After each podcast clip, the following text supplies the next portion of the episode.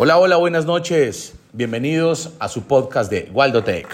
Hoy quiero contarles un poco del acontecimiento que tuvo Apple hace algunas semanas, el lanzamiento de iOS 16, el tan esperado iOS 16, actualización para sistemas operativos iOS y iPad OS. Tenemos mejoras, tenemos muchos eh, aspectos nuevos para trabajar en él, entre ellos el bloqueo, el bloqueo animado, el bloqueo 3D, que me permite poner una fotografía superpuesta al fondo y a la hora. Eh, es un efecto bastante interesante que de pronto veíamos en otros sistemas operativos y en Apple no había llegado.